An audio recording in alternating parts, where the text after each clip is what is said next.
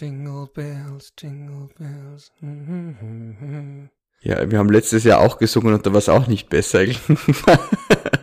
das wird jetzt auch eine Tradition, dass wir immer am Anfang der Weihnachtsfolge singen bzw. summen. Und wir summen heute zu Jingle Bells oder haben gesummt. Am Ende können wir noch einmal. Es geht um Grenzen, weil immer wenn es weihnachtet, reden der Moser und ich über Grenzen. Und in diesem Sinne herzlich willkommen bei unserem Podcast in bester Verfassung mit meiner Wenigkeit Ralf Hernig aus Wien und Moritz Moser aus Feldkirch. Und heute sprechen wir einmal mehr über Grenzen, weil es so ein schönes Thema ist. Wir haben uns vorgenommen, nicht über dieselben Grenzen zu sprechen wie beim letzten Mal. Das heißt, heute geht es weniger ums Burgenland, weniger um Vorarlberg. Und worüber haben wir noch gesprochen? Liechtenstein ein bisschen, glaube ich, weil da war meine Wanderung noch frischer, mein, mein Wanderausflug nach nicht Liechtenstein, aber fast Liechtenstein. Ja, unser Grenzstreit mit Liechtenstein, der berühmte. Ja, unsere großen Grenzstreitigkeiten. Leider sind nicht alle Grenzstreitigkeiten so harmlos wie die, die Österreich hat. Stichwort auch natürlich Bodensee. Heute reden wir nicht über den Bodensee, auch wenn wir beide so gerne würden, aber irgendwann reicht's. Heute reden wir zum Beispiel auch über Grenzen, die vielleicht nicht ganz so friedlich geregelt sind. Stichwort Ukraine. Vielleicht auch das eine, eine oder andere Wort über Grenzschutz. Stichwort zum x-ten Male aufgewärmte EMRK-Debatte. Und vielleicht sprechen wir auch ein bisschen so über die deutschen Grenzen, weil die sind ja ein schönes Beispiel dafür, dass man diese ganz lange schwelenden Grenzstreitigkeiten irgendwann einmal beilegen kann. Was ist denn jetzt deine erste Assoziation beim Wort Grenzen dieses Jahr? Wenn du von deutschen Grenzen sprichst, also Na, von Grenzen, äh, Grenzen insgesamt, äh, mir ist mir ist diese wunderbare Geschichte mit der Hansinsel eingefallen. Ich weiß nicht, ob wir letztes Jahr schon drüber gesprochen haben. Das ist ja die äh, bekannte Insel, die zwischen äh, Grönland und Kanada liegt, äh, wo sich Dänemark und Kanada seit äh, 100 Jahren und länger drüber streiten, wem die Insel gehört. Und da hat es ja diese Tradition gegeben, dass irgendwie alle paar Monate äh, Soldaten des einen Landes draufgehen und dann äh, die Fahne vom anderen Land stehlen und dafür irgendwie ein, ein alkoholisches Getränk hinterlassen und Whisky, umgekehrt. Deswegen heißt es doch Whiskykrieg. Ja, aber ich weiß nicht, ich glaube nur die Kanadier haben Whisky hinterlassen. Ich glaube, die, die Dänen haben, haben die nicht irgendwie was Grausliches, sowas wie Aquavit oder sowas, so, so ein, Nagellackentferner hinterlassen. Auf jeden Fall hat man diese, diesen Grenzkonflikt jetzt gelöst und hat eine Grenze über die Insel gelegt, äh, in etwa in der Mitte und ähm, ja, jetzt haben Dänemark und Kanada eine gemeinsame Landgrenze. Ist auch spannend. Übrigens haben auch die Niederlande, Niederlande Ganz kurz, geht's noch immer um die Whisky-Kriege? Ja. Ah, dann lasse ich dich weiterreden. Also, die, das, na, ich wollte eigentlich nur das Beaumont erzählen, dass auch die Niederlande und Frankreich eine Landgrenze haben, nämlich in der Karibik auf Saint-Martin oder Saint-Martin je nachdem, wie man es ausspricht. Gut, dann bin ich jetzt der Besserwisser.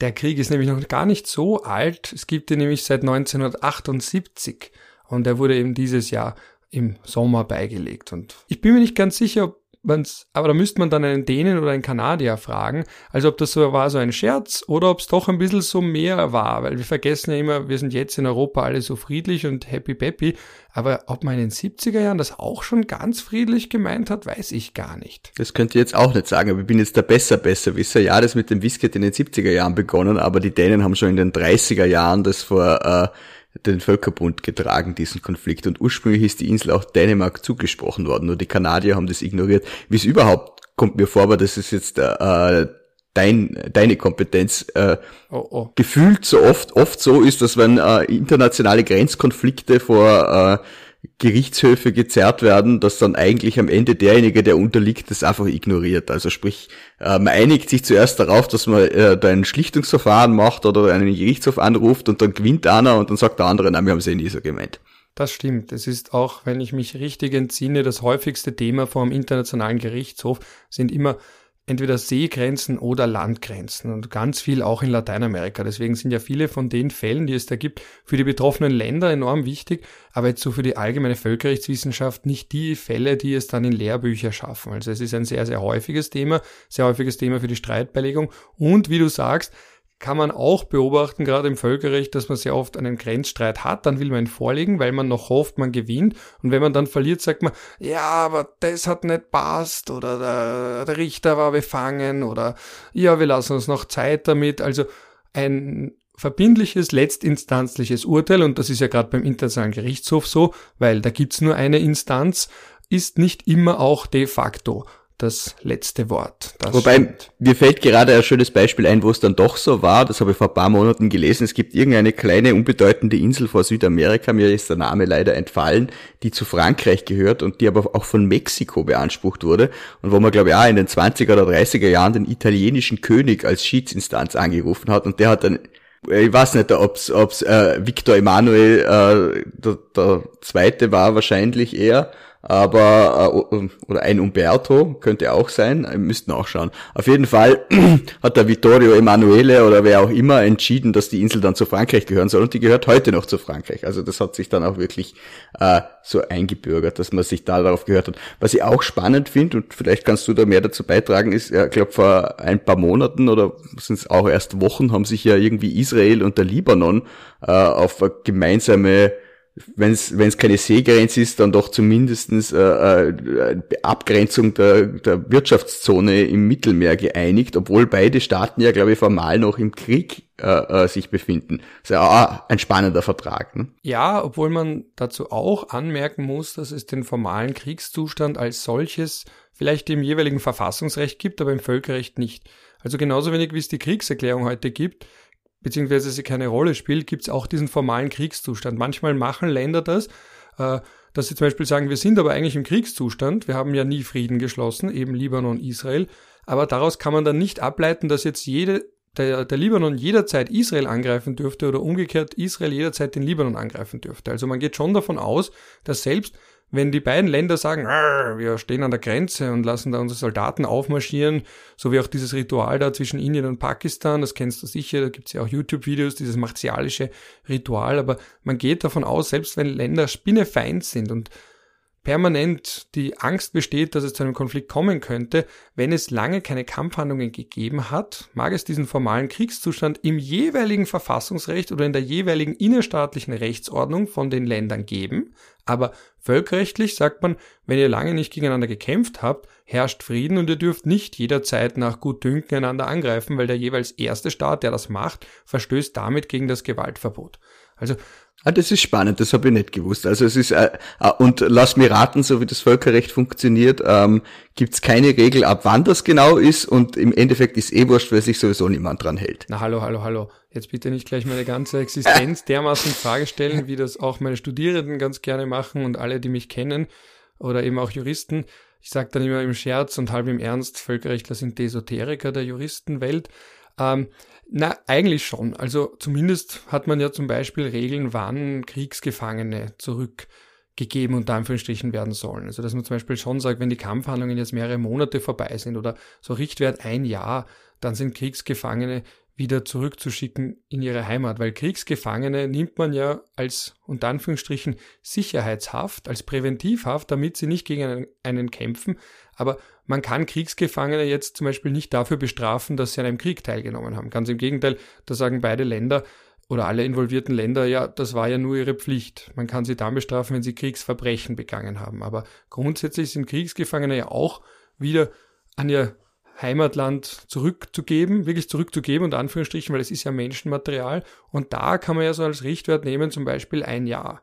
Und Menschenmaterial, Ralf. Ja, das ist es. Wenn ich mir die Ukraine und Russland anschaue, die Kriegsführung von Russland, das ist Menschenmaterial. Da werden Menschen nicht mehr wie Menschen behandelt, sondern als potenzielles Material. Also die Sachen, die ich da gelesen Zumindest habe. Zumindest so wie die Russen das machen. Und auch gehört habe, dass da Junge zum Beispiel einfach losgeschickt werden und die werden getötet und das weiß man auch. Man schickt sie in den fast oder eigentlich sicheren Tod, um zu schauen, wo ist da jetzt eine Stellung, von wo wird das Feuer eröffnet und dergleichen. Und dann bin ich an dem Punkt, da wird dann der Mensch wie eine Sache behandelt, auch wenn er keine Sache ist. Aber zurück zum Thema Grenzen. Was ich noch nämlich sagen wollte, du hast recht, also es ist immer die Sache, wenn man ausbessert, jemanden, der sich ja so auskennt wie du, muss man natürlich immer aufpassen, dass man nicht ausbessert im Sinne von, ich weiß es besser, sondern ich habe nachpräzisiert, wo vielleicht eine Präzisierung nicht unbedingt notwendig war. Also, die, ich habe es extra nachgeschaut. Es ist dir, es ist dir schon verziehen, Ralf. Ah, Love is in the air. Ich hatte einen Nussschnaps, das könnte vielleicht erklären, warum ich heute so gern singe. Und ich hatte einen Whisky, aber mir gehört keine Insel, das ist unfair. Ja, auch so ein Mythos übrigens. Privatpersonen können zwar Inseln besitzen, aber die letzte Souveränität ist immer beim Staat. Na, manche glauben ja wirklich, man kann da so eine Insel ganz verkaufen und dann kann man da einen Staat gründen. Aber das können wir auch noch vielleicht besprechen.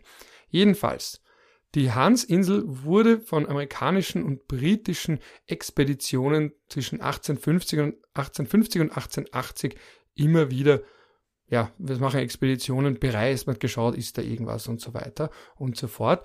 Und die Dänen waren dort anscheinend 1920, 1923 und dann gab es dieses Verfahren vor dem Vorgänger vom Internationalen Gerichtshof, nämlich beim Ständigen Internationalen Gerichtshof. Das war im Prinzip dasselbe Organ, nur dass das halt noch der Gerichtshof vom Völkerbund war und der Internationale Gerichtshof ist halt der Gerichtshof von den Vereinten Nationen.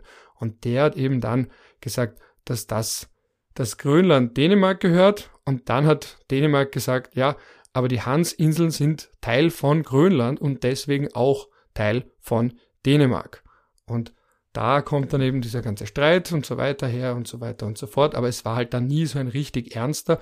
Und jetzt hat man beigelegt und die haben das ja aus einem Grund gemacht. Die haben ja das beigelegt, weil sie gesagt haben, wir wollen da jetzt symbolisch zeigen, dass man Grenzstreitigkeiten auch auf friedlichem Wege lösen kann. Also das war ja ein symbolischer Akt zu sagen, schaut's her, liebe Russen, man muss nicht gleich wo einfallen, um Grenzen zu verschieben, sondern man kann auch, ihr könntet halt statt Whisky und weiß nicht, was der andere Fusel war oder ob beides Whisky war, was man jeweils hinterlassen hat. Ihr könntet ja auch einfach wechselseitig Wodka hinterlassen und nicht da jetzt gleich den Nachbarn überfallen. Natürlich stößt sowas realpolitisch an seine Grenzen, aber die Bildsprache und die Symbolik war klar, weil eine dringende Notwendigkeit, diesen Grenzstreit beizulegen, hat es ja nicht gegeben, weil das war jetzt nicht so, dass die sich da jetzt bekriegt hätten, Dänemark und Kanada, sondern es war einfach ein, okay, wir machen das genau in diesem Jahr als Gegenbeispiel zu dem russischen Angriff auf die Ukraine.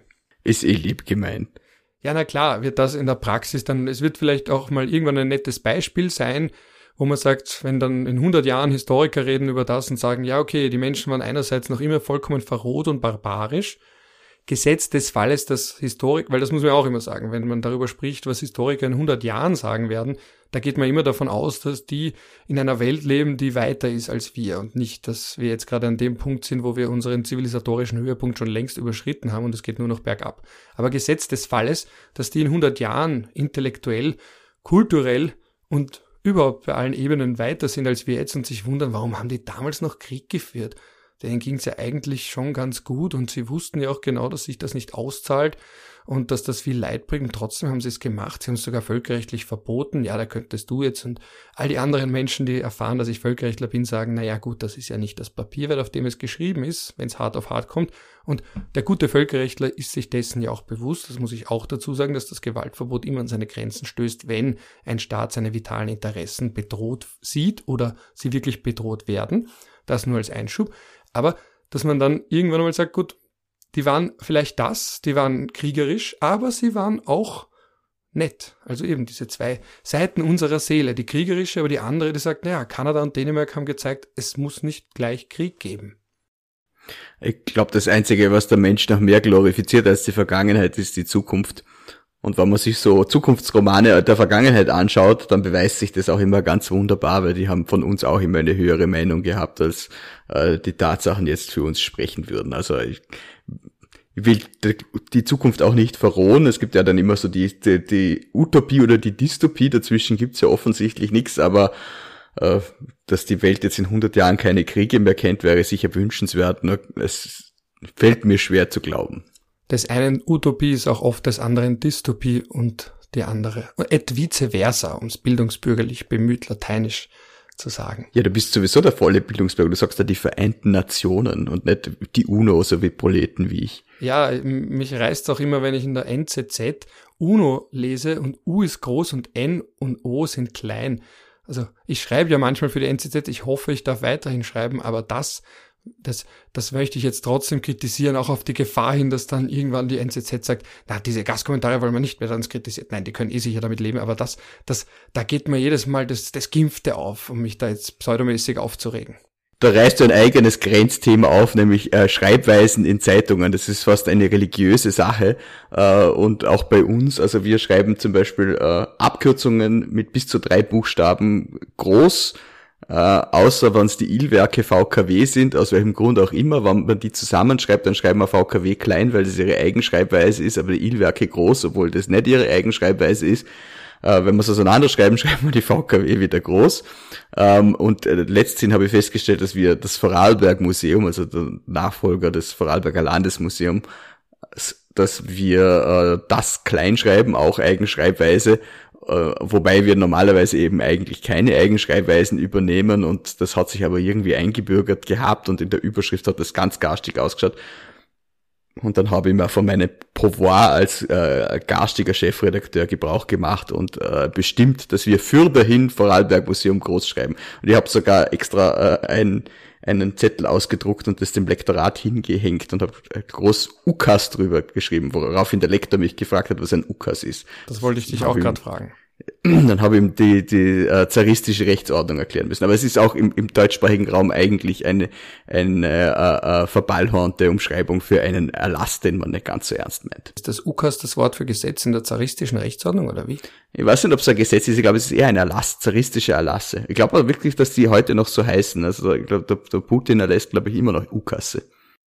Erinnert mich an eine The Crown-Folge, in, in der geht es um die Ermordung der Zarenfamilie und da hat man dann nachgestellt, erstens die Ermordung selbst, was ziemlich wild war, und dann eben auch dieses Zusammentreffen der Queen mit Boris Jelzin, da hat man dann ein bisschen die Fakten ein bisschen verdreht, also die Chronologie, wann hat man die äh, verstorbenen oder getöteten Mitglieder der Zahnfamilie eigentlich wirklich ausgegraben und diese Gentests gemacht und was war zuerst. Also da hat man ein bisschen herumgedreht zeitlich. Aber wir sind jetzt bei Zahn und bei Vorarlberg und gar nicht mehr so sehr bei Grenzen. Gehen wir zurück zu Grenzen. Also wir haben jetzt kurz den Whisky-Krieg da umschrieben als Positivbeispiel und die Ukraine als Negativbeispiel. Ein weiteres Positivbeispiel wäre ja zum Beispiel die Grenzen von Deutschland, weil die sind ja mittlerweile allgemein anerkannt. Da gab es lang genug Krieg, dazu muss man auch nur einmal nach Straßburg zum Beispiel, da heißt ja der Place de la République, da ist ja alles zweisprachig, da heißt dann auf Deutsch, glaube ich, Kaiser Wilhelm Platz und die Rue de la Victoire ist, glaube ich, nicht die Siegesstraße im Deutschen, sondern ich weiß gar nicht, welcher andere Name, aber logischerweise nicht die Siegesstraße. Aber Vielleicht Sedanstraße. Ja, den musst du jetzt erklären. Bei Sedan haben die Deutschen 1871 die Franzosen geschlagen und das, der Sedantag war dann auch der deutsche Nationalfeiertag im Kaiserreich. Aber es war jetzt nur eine, ein, ein, ein Ratespiel, ihr könnt es nicht sagen. Es kann, vielleicht habt ihr irgendwie Kassen. Na, Sedanstraße hätte ich mir, glaube ich, gemerkt. Oder Sedan? Egal, bevor wir da, aber. Ja, im, ich bin mir ziemlich sicher, dass es im Französischen nicht Sedan heißt, aber ich weiß, dass die Deutschen das natürlich so ausgesprochen haben. Und die, äh, wenn man, wenn die Deutschen ihren Nationalvertrag nach äh, einer Schlacht benennen, die sie gegen Frankreich gewonnen haben, werden sie wahrscheinlich eher das nicht im Französischen aussprechen.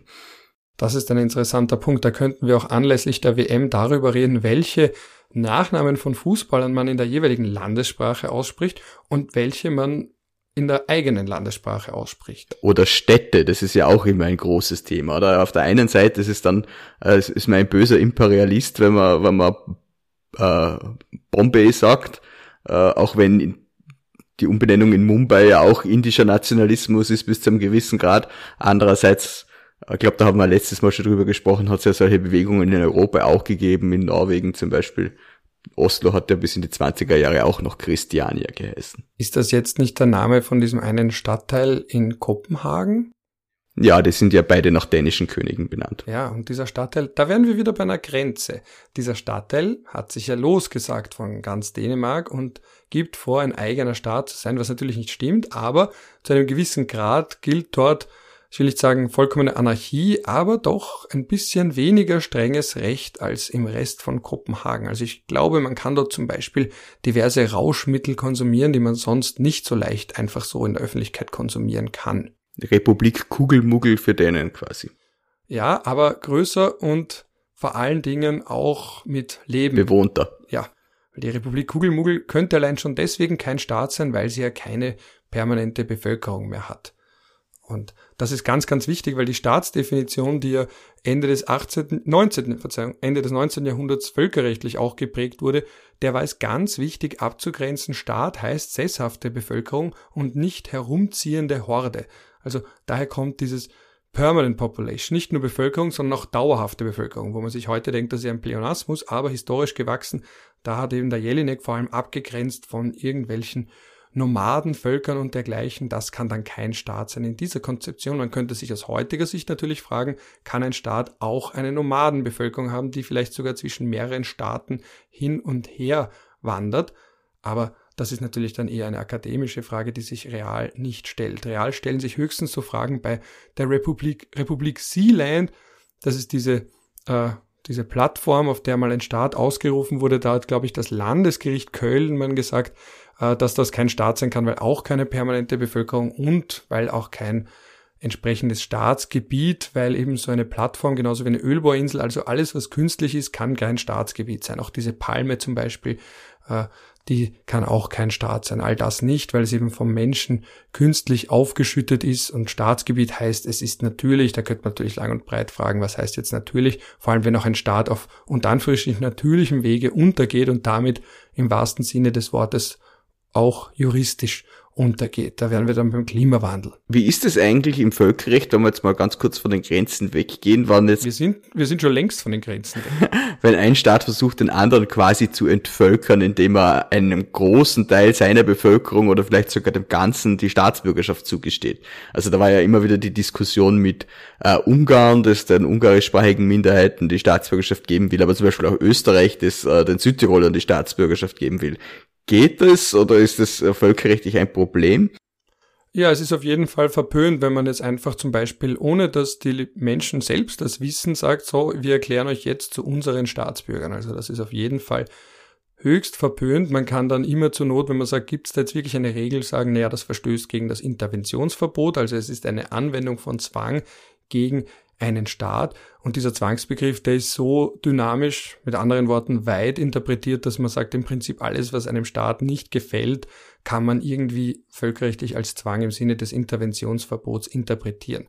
Man würde dann aber sagen, dass das keine gültige Staatsbürgerschaft ist, weil eine gültige Staatsbürgerschaft verlangt ja auch, dass der Betroffene, die Betroffene aktiv daran ansucht oder eben in irgendeiner Form zustimmt, die Staatsbürgerschaft von einem anderen Land zu bekommen. Also Mexiko, ich glaube, es war damals im Einführungsskriptum 2006, als ich Use angefangen habe, ich glaube, da stand auch drin, dass jetzt Mexiko nicht einfach so sagen kann, dass alle Österreicher Mexikaner sind. Also da müssten die Österreicher, die Betroffenen ja auch zustimmen. Man kann nicht einfach so die andere Bevölkerung zu eigenen Staatsbürgern erklären. Diese Passportisation übrigens, das ist auch eine beliebte Strategie einmal mehr von Russland, dass man hier Menschen den Pass gibt und dann sagt so, das sind jetzt alle Russen und jetzt müssen wir diese ethnischen Russen, was auch immer das ist, die Frau Guerrero hat in ihrem Buch wirklich ernsthaft und mit diesem anderen Co-Autor, die dürfte von dem Co-Autor kommen, diese absurde These wiedergegeben von biologischen Waffen, die sich gezielt gegen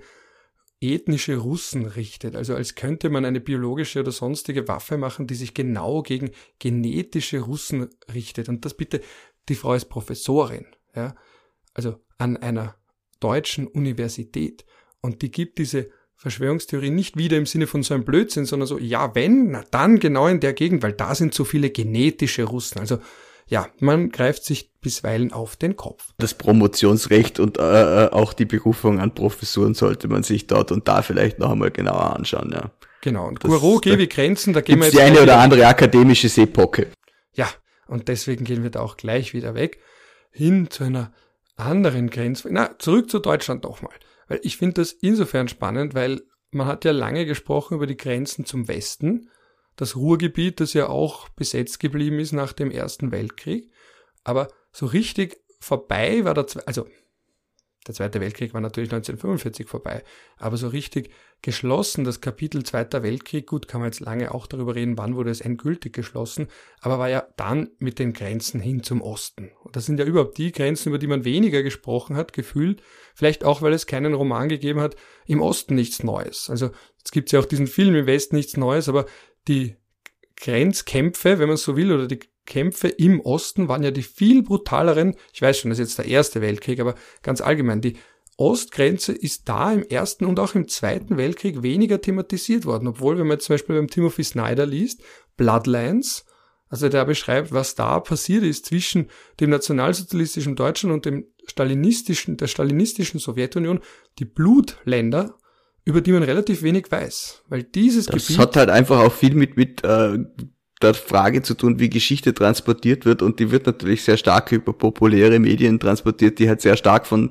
den Amerikanern geprägt waren in der Nachkriegszeit und natürlich sind da viele Kriegsfilme gemacht worden, die halt im Westen spielen, weil das das Kriegseinsatzgebiet von Staaten waren, die dann auch eine gewisse äh, äh, kulturelle Hegemonie über den Westen entfaltet haben.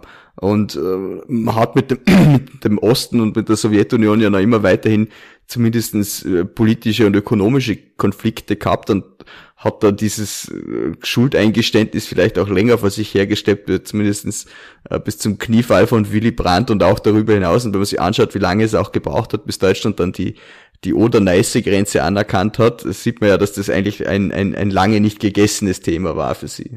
Übrigens Kniefall Willy Brandt, weil ich im Sommer in Warschau war, da hat uns der Guide erzählt, also bei so einer Free Walking Tour, dass der Kniefall auch in Deutschland dann wiederum heftig diskutiert wurde, das weiß man ja, aber interessanterweise in Polen auch umstritten war, weil man gesagt hat, warum der Kniefall nur dort, aber nicht für den Warschauer Aufstand, nämlich den zweiten, den anderen, den vergessenen, von der Warschauer Bevölkerung selbst, also nicht im Warschauer Ghetto, sondern von den Polen. Und die Polen waren ja, das heften sie sich bis heute auf die Fahnen, und das ist ihnen auch wichtig und ich verstehe, warum ihnen das wichtig ist, eben weil es so oft vergessen oder unterschlagen oder ignoriert wird. Das waren ja eigentlich die erbittertsten Widerstandskämpfer gegen das nationalsozialistische Deutschland. Ja, die Frage kann man sich natürlich stellen, aber zweimal Kniefallen hätte man danach sagen können, ist wahrscheinlich inflationär. Schwierig, so symbolische Gesten äh, zu verallgemeinern, sagen wir es so. Aber ja, die deutschen Grenzen es gibt eine spannende Geschichte noch im Westen, nämlich die, die Belgier haben ja äh, nach dem Ersten Weltkrieg das Gebiet um, um Alpen und äh, Malmedy, und das, das soll man mir wieder bitte nicht kreuzigen, wenn ich es falsch ausspreche, weil mein, mein Französisch nicht existent ist. Meins ja eh auch nicht. Die, äh, die haben das annektiert damals. Und das ist jetzt die deutschsprachige Gemeinschaft in Belgien. Also das ist auch der, der meines Wissens nach, glaube ich, kleinste Gliedstaat der Europäischen Union. Äh, die haben auch ein eigenes Parlament. Und äh, aber darüber hinaus haben die Belgier, ich glaube nach dem ersten oder vielleicht auch sogar nach dem zweiten Weltkrieg erst eine Bahnlinie in Deutschland äh, annektiert, wo dann wirklich das Gebiet rundum deutsch war, nur die Bahnlinie selber hat Belgien gehört, weil das war so eine wichtige Spange vom belgischen Territorium ins belgische hinüber.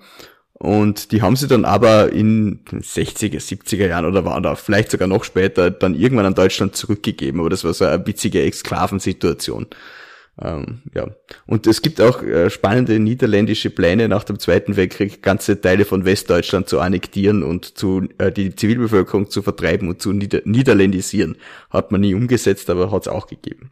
Ja, diese Pläne gab es zuhauf. Ich sage nur Morgenthau-Plan, der gesagt hat, man muss Deutschland jetzt auf den Status einer Agrarnation zurück. Ich will nicht sagen Bomben, aber äh, zurückstufen gewissermaßen und eben das Gegenstück zum Marshallplan nicht zu sagen, man baut es wieder auf, sondern man baut es noch mehr ab, damit die ja nie wieder so stark werden, dass sie irgendwen bedrohen können, weil Deutschland dieser schlafende Gigant ist und deswegen muss man diesen Giganten weiß ich, als müsste man beide Kniescheiben brechen oder eben die Unterschenkel abhacken, damit er ja nicht mehr gefährlich werden kann. Also diese Pläne gab es immer. War ja dann wieder ein Motor für die nationalsozialistische Propaganda gegen die Alliierten. Ah, ja, erbauliche Themen. Übrigens, das letzte, was ich noch in dem Zusammenhang sagen wollte, Stichwort Grenze. Wir waren ja vor gar nicht allzu langer Zeit gefühlt knapp davor, dass wir den dritten Weltkrieg haben. Warum? Weil eine Rakete zwei Polen getötet hat und kurz im Raum stand, ob das eine fehlgeleitete russische Rakete gewesen sein könnte. Später hat sich herausgestellt, es war sogar eine von der ukrainischen Luftabwehr. Und da hat man aber ganz kurz, also ich kann mich noch erinnern, da war ich gerade bei einer nicht Weihnachtsfeier, sondern so einer Jahresfeier äh, vom FIW, da hatte ich keinen Empfang, da bin ich ganz kurz rausgegangen, äh, weil ich eben noch einen Anruf erwartet habe und sehe auf einmal in meiner Sprachbox, hör die ab und da ist das, womit der Herr, der mich angerufen hat, das es war ein Journalist, ich sage den Namen nicht, äh, hat aber gefragt, Herr Janik, fängt jetzt der dritte Weltkrieg an? Und ich war eben in der Zwischenzeit einfach zwei Stunden mal weg und man ist zwei Stunden ohne Empfang und auf einmal geht gefühlt der dritte Weltkrieg los. Und an sowas merkt man auch, also natürlich will es niemand, aber es möchte jeder wissen, wenn es einen gibt, dann muss man der Erste sein, der das sagt. Und das ist auch sowas, da hat man ganz kurz gedacht, oh mein Gott, ja, russische Rakete, russische Marschflugkörper, was auch immer, russische Angriffe auf NATO-Gebiet oder ein Angriff reicht schon aus. Wie geht man damit um? Und noch keine gesicherten Informationen, aber schon diese große Frage.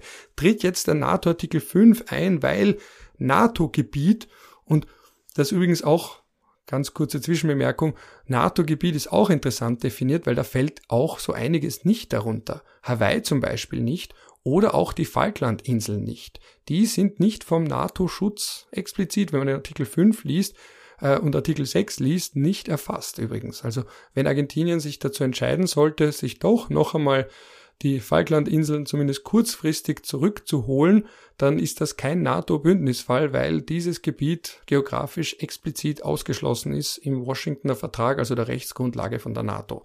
Das nur als Zwischen Zwischenbemerkung. Aber nochmal. Ist Französisch-Guyana dabei? Äh, müsste ich jetzt nachschauen. Ich habe mir eben gemerkt, Hawaii nicht. Ich glaube Puerto Rico nicht und die Falklandinseln auf jeden Fall auch nicht. Aber da müsste ich ganz kurz nachschauen. Ich werde es machen, sobald du das nächste Mal wieder monologisierst, weil da mache ich dann immer kurz die Live-Recherche. Aber nochmal ganz kurz, eben Stichwort Grenzen, da merkt man auch, wie willkürlich das ist, weil solange es noch auf ukrainischem Gebiet ist, ist die NATO raus und unterstützt nur indirekt. Sobald in irgendeiner Form NATO-Gebiet, und das können eigentlich theoretisch ein, ein paar wenige Meter sein, dass eine Rakete von Russland das Gebiet verfehlt. Und das Problem und die Frage besteht ja schon viel länger. Also seit Ausbruch des Krieges muss man sich eigentlich damit beschäftigen, was tun wir, wenn NATO-Gebiet angegriffen wird oder zumindest eine fehlgeleitete Rakete oder sonstiges Kriegsgerät auf NATO-Gebiet einschlägt und dort sogar vielleicht Menschen tötet oder Gebäude zerstört. Wir tun gar nichts, weil wir sind neutral. Ja, wir sowieso, uns passiert ja auch nichts. Aber Rein rechtlich gesehen ist die Antwort leicht. Es gibt keinen Angriff ohne Vorsatz. Also selbst wenn da jetzt ein fehlgeleitetes Kriegsgerät, Rakete, was auch immer, äh, auf NATO-Gebiet einschlägt, wenn Russland sagt, es tut uns leid, das war keine Absicht, wir wollen nur die Ukraine zerstören, NATO vielleicht irgendwann später, aber jetzt gerade nicht, gibt es keinen Fall, der mir bekannt wäre, wo ein Staat gesagt hat, wir werden jetzt trotzdem Selbstverteidigung gegen diesen Staat üben, obwohl der gar keinen Vorsatz hatte, uns anzugreifen. Also gegen fahrlässige Angriffe gibt es anscheinend kein Selbstverteidigungsrecht, außer wir kommen in den Bereich, wo nichtstaatliche bewaffnete Gruppen vom Gebiet von einem anderen Staat aus angreifen, dann schon. Da gibt es dann Fälle im Kongo-Krieg, also Ende 90er, Anfang 2000er, wo dann zum Beispiel Uganda und Ruanda auf dem Gebiet vom Kongo angegriffen haben, aber auch wieder nicht den Kongo selbst, sondern bewaffnete Gruppen, Rebellengruppen auf dem Gebiet vom Kongo. Da muss man immer differenzieren. Du wolltest was sagen? Lusitania. Ach, dieser Fall. Das ist ja, ja, aber das ist ja vor der UNO-Charta-Ära. ah ja, eh, ja dann. Da, da muss man ein gutes Beispiel und dann gilt's nicht, weil das war bevor wir uns die Regeln ausgedacht haben, an die sich keiner hält. Na, naja, Moment, es halten sich schon alle dran, bis auf Russland. Natürlich. Na, im Moment, also letztes Jahr gab's, also 2021 gab's keinen einzigen zwischenstaatlichen bewaffneten Konflikt. Heidelberger Institut für Konfliktforschung 2020 einen Armenien-Aserbaidschan. Also Staaten halten sich da schon dran. Es gibt verdammt wenige zwischenstaatliche Kriege. Das Problem ist nur, wenn sich mal Staaten nicht dran halten, dann ist halt gleich sehr viel los, weil zwischenstaatliche Kriege halt die intensivsten sind, die man sich nur vorstellen kann. Leider. Du musst jetzt monologisieren, damit ich schnell herausfinden kann, wie das jetzt wirklich ist mit dem Staatsgebiet. Darüber könnt ihr denn monologisieren? Mir ist nur, mir ist nur eingefallen, was, was, ich, was ich auch sehr spannend finde. Aber ich habe schon, eh schon äh, rausgefunden. So. Ja, okay, dann, also, dann, Artikel dann 5, muss ich nichts mehr sagen. Die südliche Grenze ja, beinhaltet nicht Guantanamo, aber das ist ja sowieso nicht amerikanisches Staatsgebiet, also selbst wenn es das nicht wäre, dürfte das eigentlich nicht geschützt sein. Und, aha, Französisch-Guyana auch nicht. Und die britischen Südatlantikgebiete. Und die Falklandinseln natürlich auch nicht. Und Guam und Hawaii sind nicht dabei. Okay, aber ähm, die Bouvet-Insel sehr wohl. Das weiß ich nicht. Das ist auch ein spannender Fall. Das ist, äh, ich glaube, es gibt kaum ein, ein Gebiet, das so weit vom Mutterland entfernt ist wie die Bouvet-Insel. Das ist äh, ein norwegisches Territorium vor der Antarktis, also vor dem Südpol. Das liegt aber überhalb der Grenze des Südpolvertrags und ist daher äh, auch international anerkannt norwegisches Territorium. Innerstaatlich, auch spannend, ist es kein integraler Bestandteil des Königreichs Norwegen, sondern ein sogenanntes Bilande, also ein, ein, ein Nebenland, genauso wie Jan Mayen. Aber gehört zu Norwegen. Ich glaube, dass die Liste, die ich gefunden habe, wirklich alle Gebiete umfasst, die nicht erfasst sind. Also das britische, niederländische und französische Karibikgebiet, beziehungsweise deren Karibikgebiete. Aber von Norwegen ist ja gar keine Rede, also das sollte schon geschützt sein. Na, Aber bitte. Vielleicht hat sich auch niemand die Frage gestellt und es einfach auch vergessen, so wie ja. ich es jetzt. Ich habe es nicht mal vergessen, ich habe es gar nicht gekannt, muss ich gestehen. Eines Tages wird Argentinien oder Südafrika oder sonst irgendwer äh, äh, die Bouvet-Insel überfallen und dann wird sich alle anschauen, wann der dritte Weltkrieg ausbricht. Ja, aber der ist schon sehr oft vermeintlich ausgebrochen. Das ist ja auch Teil der Debatte, äh, dass man sagt, gut, wie weit unterstützt man, ohne dass der dritte Weltkrieg ausbricht? Und die einen sagen, naja, wir haben jetzt schon so viel unterstützt und er ist immer noch nicht ausgebrochen. Ja. Ähm, wird aber dann auch interessant, wenn man irgendwann einmal die Frage aufwirft, Ukraine, NATO-Mitgliedschaft, ja oder nein, weil dann ist es ja wirklich so, dass sich wieder mal Grenzen, nicht staatliche Grenzen, aber NATO-Grenzen einmal mehr verschoben haben. Also die staatlichen Grenzen verändern sich ja de jure, also rein formal juristisch, nicht mehr. Die sind ja auf dem Status quo eingefroren, außer wenn es manchmal noch zu Abspaltungen kommt oder wenn zwei Staaten sich wirklich dazu da, darauf einigen können, ihre Grenzen vielleicht noch zu verschieben. Aber ganz allgemein, die sind ja wirklich eingefroren, de jure. So wie die Krim de jure immer noch Teil der Ukraine ist, aber je länger die Ukraine keine Gebietskontrolle darüber hat, desto länger wird es oder desto eher wird es irgendwann einmal faktisch anerkannt sein, dass man sagt, ja, es freut uns nicht, wir akzeptieren es nicht formell, aber irgendwo finden wir uns damit ab, dass sie halt jetzt nicht mehr ukrainisches Gebiet ist, faktisch, auch wenn man das juristisch ganz, ganz lange aufrechterhalten kann, dass man sagt, de jure, also juristisch, ist sie Teil von Russland. Aber was sich eben schon verschieben kann, ist natürlich die Grenze von einem Militärbündnis, weil, wie wir alle wissen, die NATO war auch mal wesentlich kleiner. Die NATO hat in den Osten sich erweitert, expandiert klingt da in dem Kontext falsch, weil es ist ja nicht so, als hätte man da jetzt die Slowakei, Ungarn, Tschechien, Polen und so weiter und so fort, die drei baltischen Staaten, dazu gezwungen, der NATO beizutreten. Aber es kann eben sein, und da sieht man, Grenzen sind nicht nur staatlich zu verstehen, sondern auch von Militärbündnissen. Oder denken wir an die EU oder die Frage, wo hört denn Europa auf? Auch so eine spannende, weil Theoretisch hat der Europarat 47 Mitglieder gehabt, bis Russland ausgetreten ist, beziehungsweise rausgeworfen wurde, 46 Länder, da könnte man sagen, Moment einmal, Turkmenistan, Tadschikistan, Armenien, Europa, nicht Europa, politisch kann man die Frage leicht beantworten, ja, Teil Europas, weil auch sonst könnte es ja nicht Europaratsmitglied sein, genauso wie Türkei. Auch Europaratsmitglied, große Frage, wie europäisch ist die Türkei? Als ich noch jung war, war diese große Debatte, na, wird die Türkei jetzt Beitrittskandidat oder wird sie irgendwann einmal Mitglied, ja oder nein? Die ist ja seitdem abgeflaut. Also das ist ja auch nur noch pro forma, dass man so tut, als würde man ernsthaft verhandeln, um die Türkei jemals in die EU aufzunehmen. Aber Europas Grenzen könnte man gleich als nächstes fragen. Wo hört Europa auf? Puh, das ist eine ungefähr so schwierige Frage wie wer hält sich ans Völkerrecht. Aber eine das ist äh, gar nicht so schwer. Es kommt darauf an, welchen Teilbereich vom Völkerrecht lass man meint. Lass die doch nur foppen, Ralf. Ich wollte nur kurz einwerfen, weil ich vorher über diese belgische Bahnlinie geredet habe, rechte Fuß. Jetzt möchte ich es noch konkretisieren, weil ich kurz nachgelesen habe. Also es geht um die Venn-Bahn mit V-E-N-N äh, und die ist offensichtlich, glaube ich, schon nach dem Ersten Weltkrieg an die Belgier gegangen. Dann hat man in den 50er Jahren einen Teil der Bahn abgebaut, denn den hat man dann an Deutschland zurückgegeben und der andere Teil gehört nach wie vor zu Belgien. Da hat man dann später teilweise die, die Bahngleise abgebaut, aber es ist immer noch belgisches Staatsgebiet, das wie eine Schnur durch Deutschland verläuft und dort Exklaven schafft in Rheinland-Pfalz. Also es ist ein, ein, ein spannender Fall, die Wennbahn. Wie, es gibt in Deutschland belgische Exklaven? Es gibt in Deutschland einige Exklaven. Also wohl, lass mich nachdenken, na, es ist eigentlich die einzige, die mir einfällt. Es gibt eine deutsche Exklave in der Schweiz, Büsingen am Hochrhein.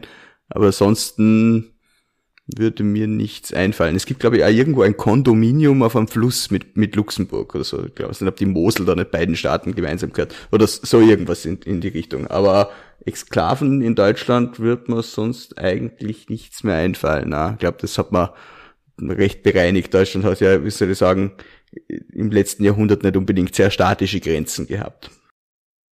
Ja, Und wir wissen alle, wie das geendet hat, weil das führt ja auch dazu, wir reden ja in letzter Zeit viel mehr von dieser großen Frage äh, Geopolitik, beziehungsweise eben Opfer oder, na, Prisoners of Geography heißt so ein bekanntes Buch. Ich glaube, der Autor heißt Tim Robbins, äh, bin mir jetzt nicht ganz sicher, aber der hat ja diese These aufgestellt, dass gewisse Staaten fast schon Krieg führen müssen miteinander oder gegen andere, weil sie eben Gefangene ihrer eigenen Geografie sind. Äh, und dieses Buch ist natürlich jetzt in letzter Zeit enorm beliebt geworden, weil er zum Beispiel ja auch gesagt hat, natürlich ist die Grenze zwischen Russland und der Ukraine so wichtig, weil einerseits, und dann kommt immer wieder, und das merkt man ja auch dann, wenn, wenn man von, von, von Studenten oder Diskussionsteilnehmern ähnliche Talking Points hört, dann merkt man, ah, ihr habt dieses Buch gelesen, eben mit, ja, die Krim über das ist der einzige Warmwasserzugang äh, von Russland oder eben auch die Ukraine ist so wichtig als Landgrenze für Russland, sonst müsste Russland sich bedroht fühlen, dass es über die Ukraine, wenn die zum Beispiel NATO-Mitglied wäre, über die Ukraine überfallen werden könnte und es hat keinen Puffer mehr.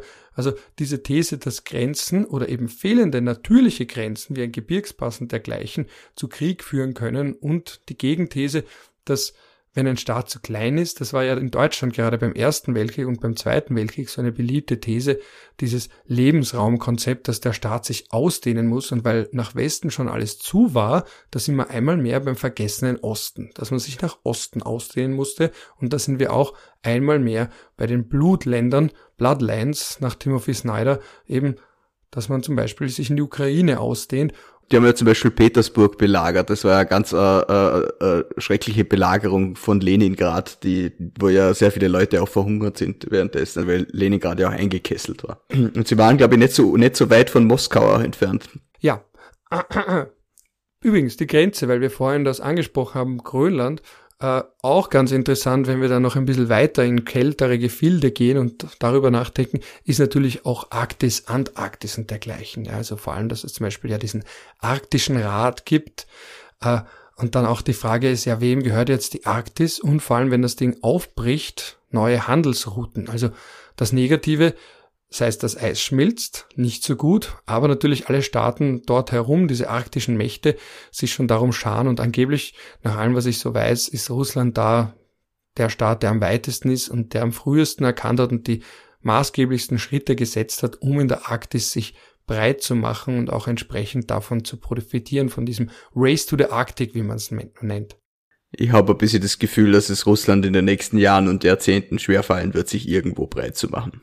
Ja, das kommt darauf an, wie breit es sich noch weiterhin in der Ukraine machen wird. Aber das ist schon eine gewissermaßen oldschool äh, aggressive Expansionspolitik. Also man hat jo, ja vergessen. In der Ukraine scheitert gerade das 19. Jahrhundert am 21. Deinen Optimismus in allen Ehren, aber die Frage ist natürlich, äh, man hat sich ja auch schon in den 90er Jahren Teile Moldawiens, Teile, ähm, Teile äh, Georgiens dann später auch gekrallt. Also Russland ist einer der wenigen Staaten und das ist insofern interessant. Russland ist eh schon so riesig und trotzdem versucht es sein Gebiet fortwährend zu erweitern. Also auch da wiederum könnte man sich fragen, ihr habt doch eh schon so viel, aber vielleicht ist das wie bei Milliardären, die wollen auch immer reicher werden. Ja, das ist genauso. Das ist wie bei wie bei äh, jemandem, der, wie im Schulkind, das andere äh, Kinder auf dem Pausenhof schupft und wo man den anderen Kindern immer nur sagt, na, du darfst dich nicht, nicht wehren, du musst es mit Worten versuchen und der Schläger geht halt einfach herum und legt jedem eine auf.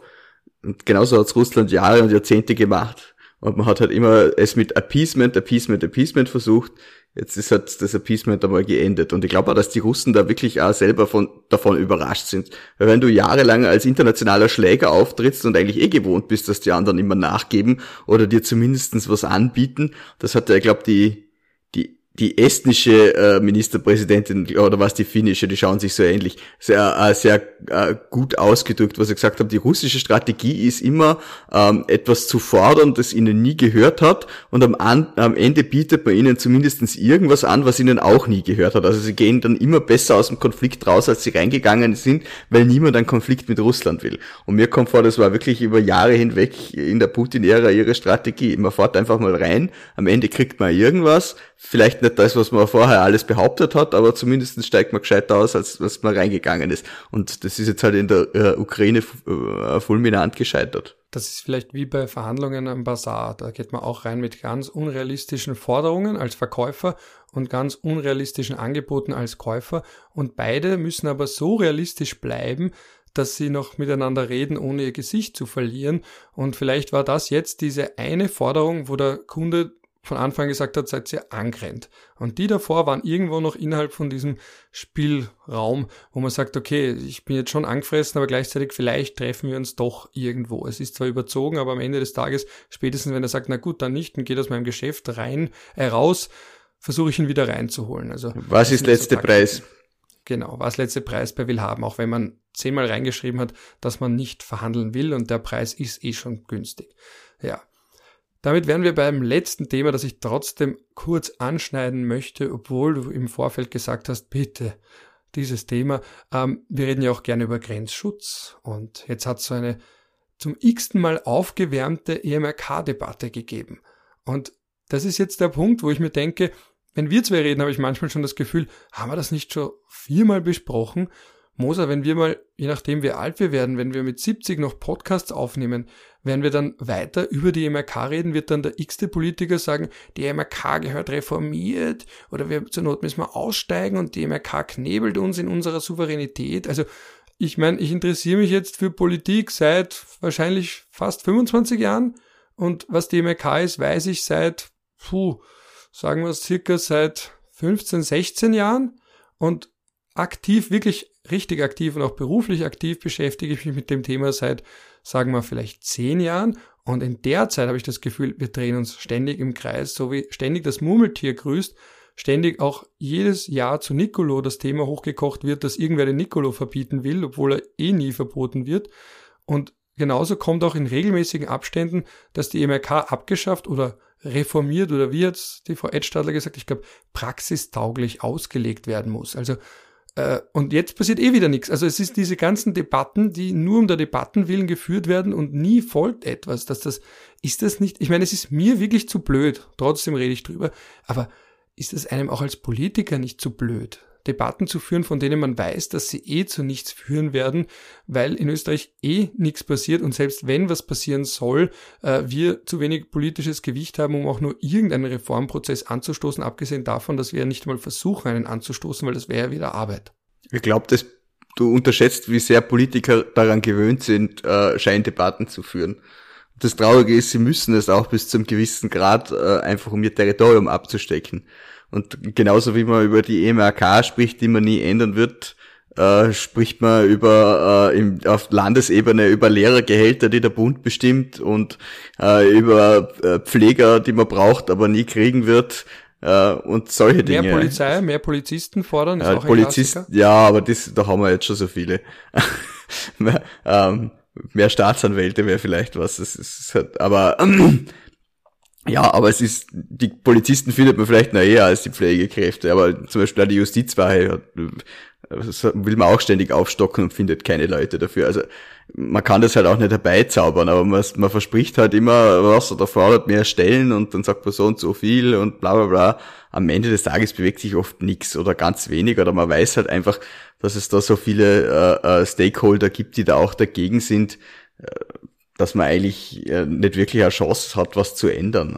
Oder so wie, wie die Neos immer über das, äh, das Steuerfindungsrecht der Länder geredet haben. Ich meine, jetzt mittlerweile machen sie es eh nicht mehr, jetzt sind sie auch gescheiter worden. Aber es wird, ich glaube nicht, dass ich noch erleben werde, dass man den Finanzausgleich wirklich nachhaltig reformiert. Da geht's eh nur um Verteilung. Und aber alle fordern immer, ja, die Länder müssen, die Länder wollen immer mehr Rechte, aber eigentlich wollen sie es gar nicht, weil dann müssten sie selber Steuern erheben äh, und so weiter und so fort.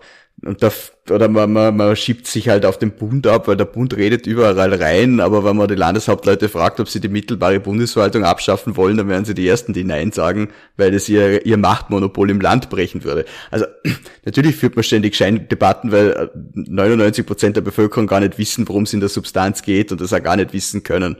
Und da ist die EMRK eigentlich nur eines von vielen Schlachtfeldern. Ja, mir fällt es halt ganz besonders auf, weil äh, ja, ich habe das Gefühl gehabt, so hier sie war damals, das war ein Fall 2012, wo der Europäische Gerichtshof für Menschenrechte gesagt hat, dass für die Anwendung vom Folterverbot und dem daraus resultierenden Abschiebeverbot in hochgefährliche Länder es ausreicht, dass eine Person in der physischen Kontrolle von einem Staat steht. Und das kann zum Beispiel auch der Fall sein, wenn man sich an Bord von einem Schiff der Küstenwache befindet. Und das war damals ein Riesenaufschrei, Riesendebatte. Und das ist mittlerweile zehn Jahre her. Und seitdem in regelmäßigen Abständen wird immer wieder darüber gesprochen, wie sehr die EMRK den Grenzschutz verunmöglicht oder auch Abschiebungen verunmöglicht. Und beim Grenzschutz ist der Europäische Gerichtshof für Menschenrechte eh schon zurückgewichen.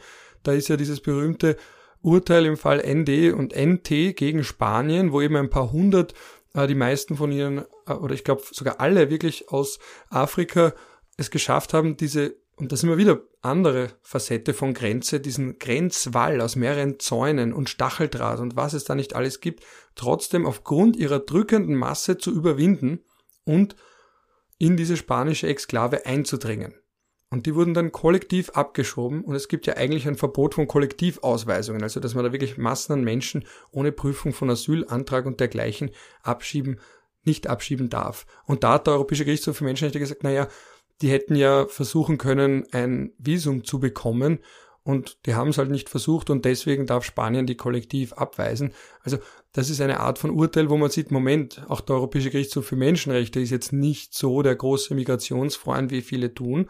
Das wird aber unterschlagen. Und genauso auch bei Abschiebungen, wenn es auch wiederum um das Thema geht, da wird ja auch unterschlagen. Wir haben das bei Addendum ja damals angeschaut im Detail.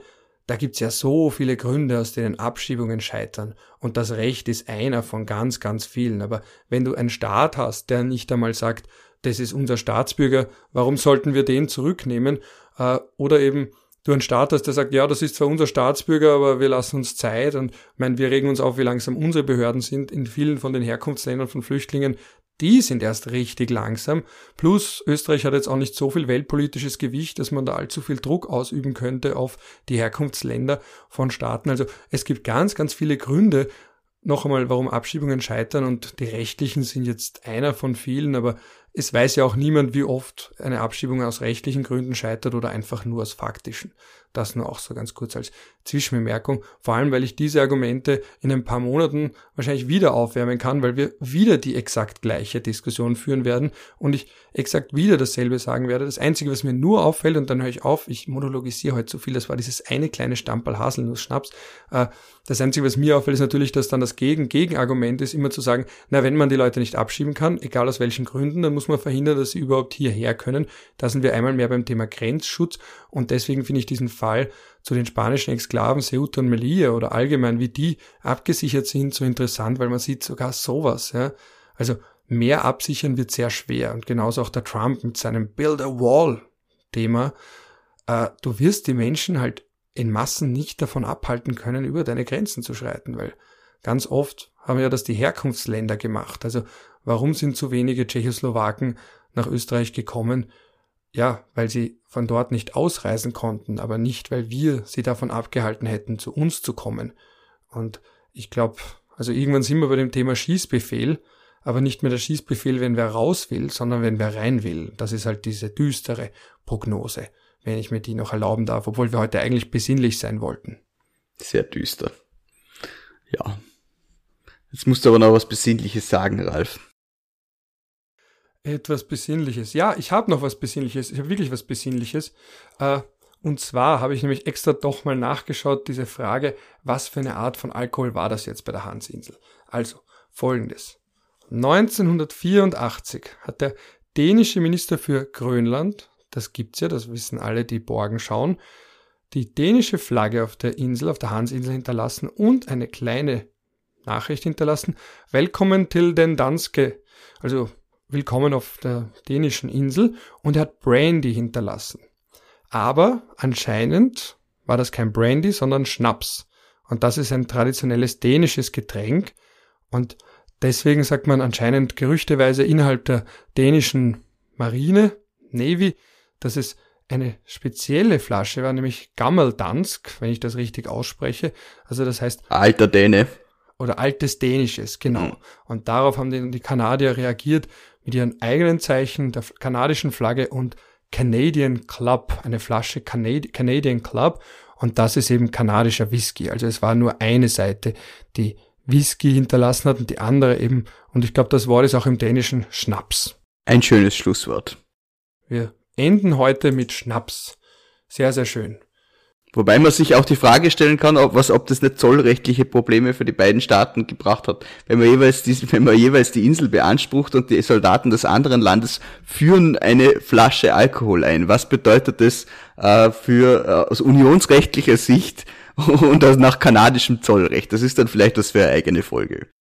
Stimmt, vor allem weil ja Grönland damals noch Teil der Europäischen Union war, weil Grönland, das wird ja manchmal, das wurde ja neu aufgewärmt, das ist ja 1985, das war quasi die, die Blaupause für Brexit. Die sind ja. ja damals ausgetreten, obwohl sie Teil von Dänemark sind, weil sie ja eine gewisse Autonomie haben.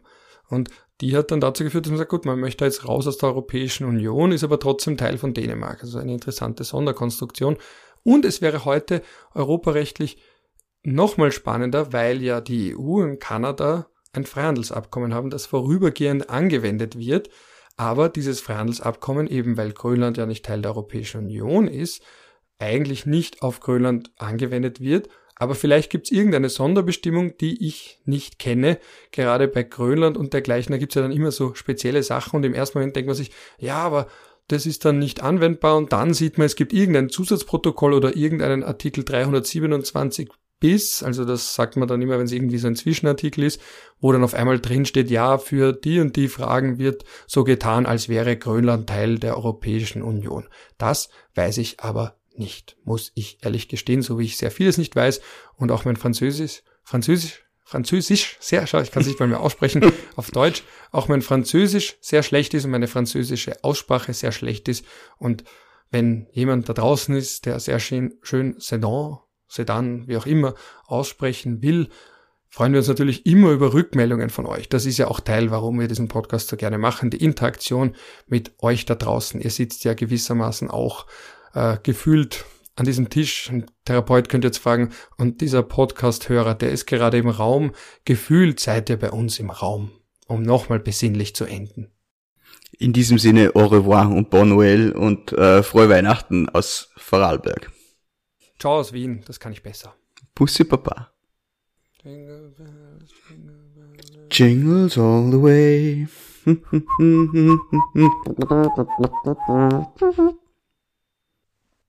Und jetzt noch ganz kurz Bonus-Content für diejenigen, die bis zum bitteren Ende dabei geblieben sind.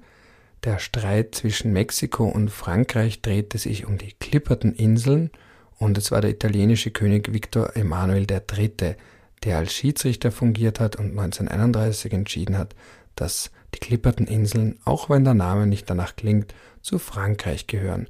Das ist im Übrigen einer der bekanntesten und wichtigsten Fälle, wenn es darum geht, festzustellen, auf welcher Rechtsgrundlage bzw.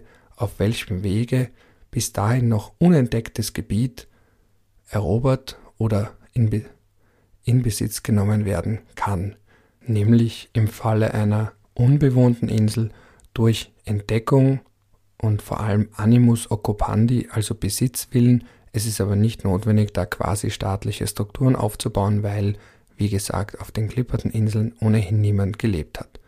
In diesem Sinne wünsche ich euch allen ein besinnliches Fest bzw. eine schöne Zeit. Bis dahin und übrigens bitte ich um Verzeihung für die furchtbare Tonqualität beim Moser. Wir haben da einmal zu oft herumexperimentiert. Ich gelobe, beziehungsweise wir geloben Besserung. Ciao, ciao.